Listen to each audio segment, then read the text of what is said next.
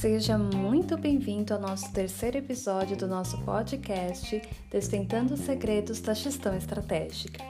E neste episódio vamos falar sobre possibilidades de uma comunicação estratégica. E a nossa convidada especial de hoje é a psicóloga Andressa Lopes. Seja muito bem-vinda!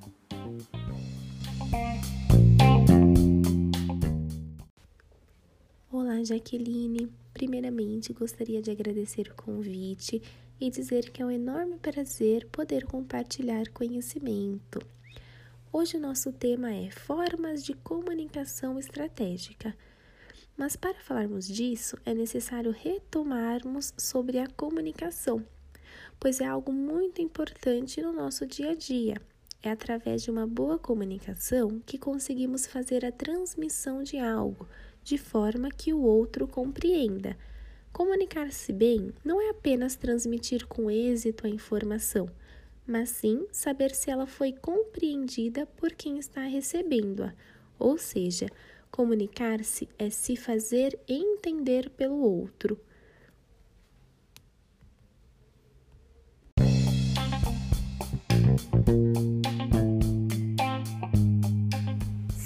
Andressa. Então, quais seriam os tipos de comunicação?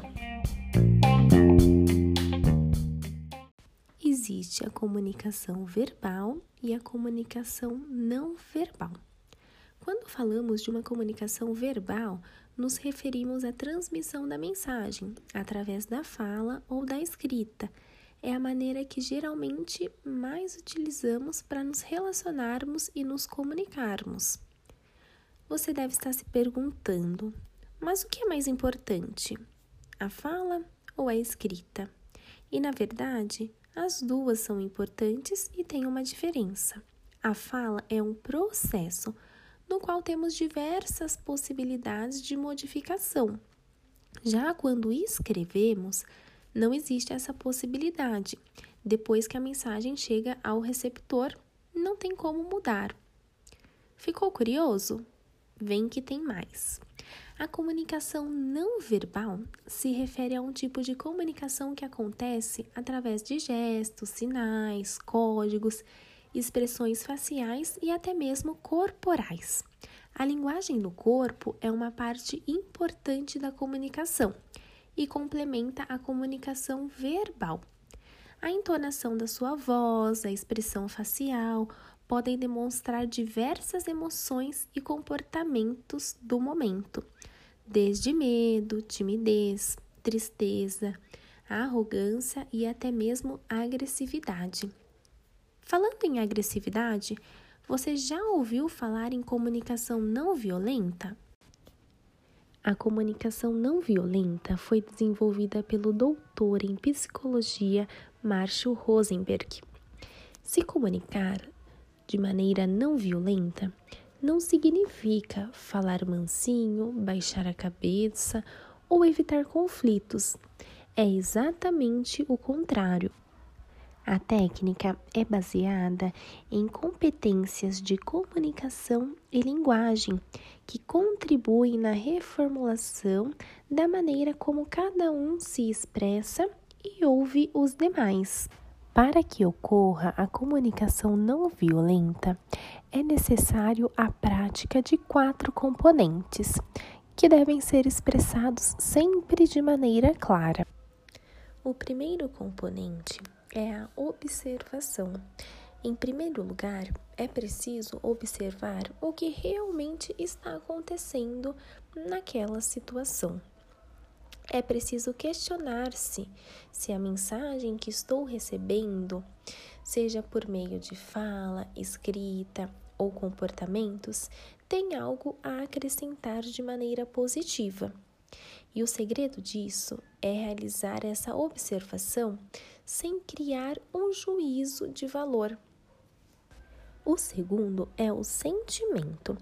Após realizar a observação da situação, é preciso compreender qual o sentimento me foi despertado. E muito importante, nomear o que estou sentindo. Por exemplo, estou com raiva, estou feliz, Estou com medo ou magoada? É preciso se permitir ser vulnerável para resolver assim conflitos e saber a diferença entre o que eu penso, sinto e interpreto. Após a compreensão de qual sentimento me foi despertado, é preciso reconhecer as necessidades que estão ligadas a esse sentimento. É importante expressar as nossas necessidades para o outro, pois existe uma maior possibilidade de que elas sejam atendidas. E por último, o pedido pois, através de uma solicitação direta e ações concretas, é possível expressar-se de forma clara o que se quer da outra pessoa. A comunicação não violenta pode ser utilizada em diversos contextos da nossa vida, em relacionamentos pessoais, na família, dentro de escolas, das empresas e até mesmo em negociações. Ela possibilita relações mais eficazes, profundas e afetivas. Agora que já sabemos um pouco mais sobre a comunicação, vamos falar sobre a comunicação eficaz. E quando falamos de eficácia, falamos também de assertividade. A assertividade é a capacidade que temos de expressar uma ideia de forma clara e objetiva.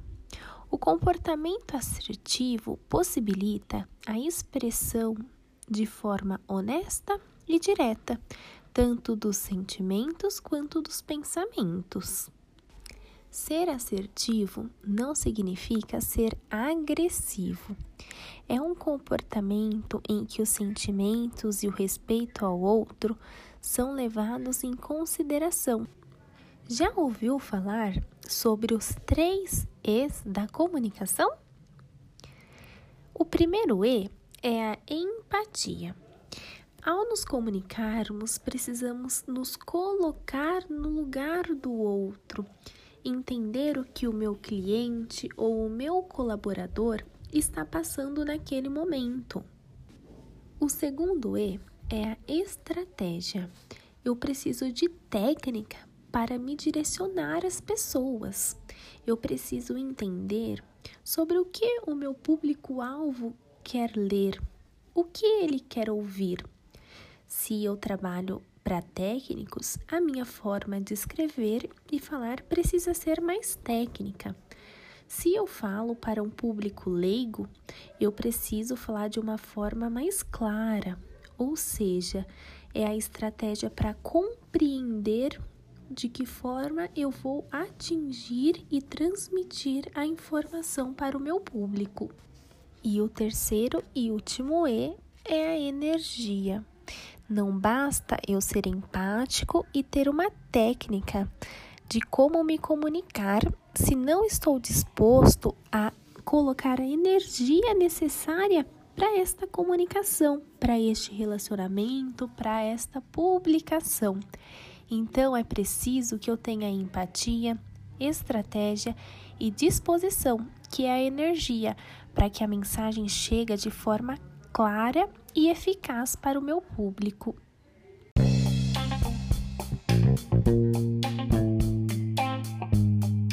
Olha só, Andressa, quantas informações temos referente à comunicação. Mas me diga, para quem tem dificuldade em se comunicar, quais dicas você poderia nos deixar?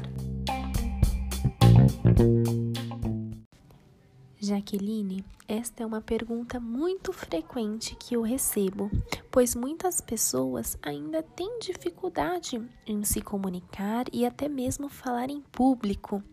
O coração palpita, parece que falta ar e dá até aquela sensação de desmaio só de pensar em fazer uma apresentação em público.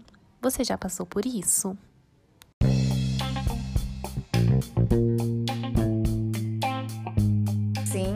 Já passei passo. Por isso entendo que tudo existe uma estratégia para nos ajudar a nos desenvolver, não é mesmo? Somos eternos aprendizes nesta vida. E como estou vendo com o que tem explicado até aqui sobre as formas de comunicação, mas então, nos conte, quais são suas dicas para nos ajudar nesse sentido?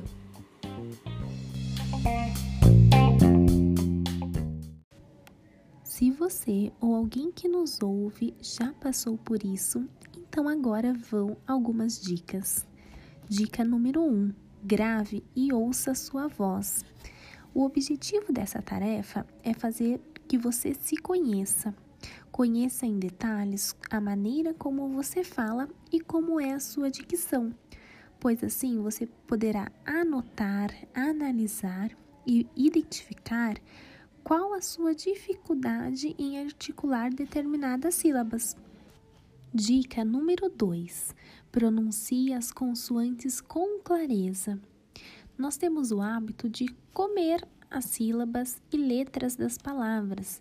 Então, para que isso não ocorra, é necessário ler um texto e se certificar de que está lendo todas as palavras, que não está misturando nenhuma palavra com a outra e nem deixando as letras para trás. Mas lembre-se que é importante a dedicação de um tempo diário para isso, pois a prática leva à perfeição. A terceira dica é sobre a escolha do ritmo ideal para falar. É fundamental que você fale em um ritmo no qual as pessoas possam entender e acompanhar o seu raciocínio. Então, nem muito rápido e nem muito lento. A estratégia de fazer gravações das suas falas é importante, pois durante esse exercício é possível que você possa verificar o que precisa ser melhorado. E a quarta dica é sobre trabalhar o relaxamento da voz. Muitas vezes temos excesso de nervosismo e ansiedade. Isso acaba travando a nossa voz na hora de falar em público. Então, para que isso não ocorra, é importante que façamos exercícios de respiração e de relaxamento das cordas vocais, preferencialmente com acompanhamento de um profissional, o fonoaudiólogo. Mas, se isso não é possível no momento, então vamos para mais algumas dicas. Primeiro, para relaxar o corpo, gire a cabeça para a direita e para a esquerda devagar. Faça movimentos circulares e lentos com os ombros para frente e para trás. Depois, se espreguice e levante os braços para o alto. Para relaxar as cordas vocais, é preciso abrir a boca como se estivesse com uma sensação de que se fosse bocejar. Deixe o céu da boca alto e a língua bem embaixo, enquanto os lábios permanecem fechados. Dessa maneira, murmure músicas que você conheça e não force a sua voz. Para finalizar, tente vibrar a língua imitando o som de um telefone. Durante o nosso bate-papo, falamos sobre a comunicação não verbal. E eu chamo a atenção novamente para esse aspecto, pois quando fazemos uma apresentação em público ou até mesmo através de lives, somos o foco da atenção. E as pessoas observam todo o nosso comportamento, desde a fala até os nossos movimentos. E as nossas emoções, elas se transmitem através da nossa postura. A movimentação do nosso corpo, do braço, das mãos, acabam atribuindo sentido às frases que pronunciamos. Você já observou que algumas pessoas falam com as mãos? É importante sabermos o que fazer com o nosso corpo durante uma apresentação o que devemos fazer com as mãos, devemos andar enquanto falamos. Observe você em uma situação cotidiana e veja qual é a sua postura. Como você se comporta? Você é uma pessoa agitada? Mexe muito seus braços a falar com seus amigos e familiares ou não?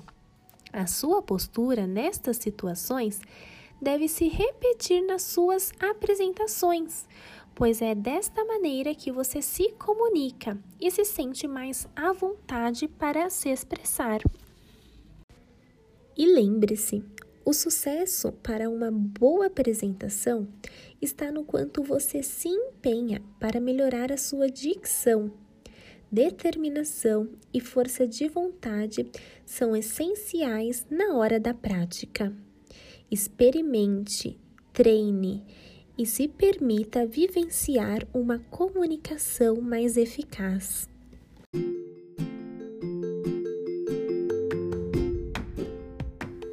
Andressa, muito obrigada por este primeiro episódio dos dois que ainda vamos disponibilizar neste podcast, contando com a sua presença. Obrigada a você, Jaqueline, e a todos que nos acompanharam nesse terceiro episódio referente a um tema tão importante e presente no nosso cotidiano, que é a comunicação. Abraços.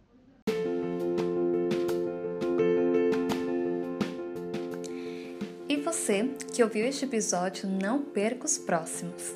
Mas tem um outro convite especial.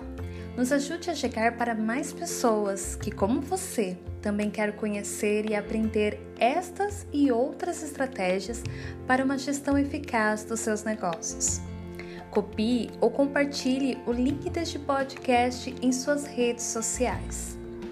E não se esqueça, a evolução dos seus negócios é o nosso maior desafio.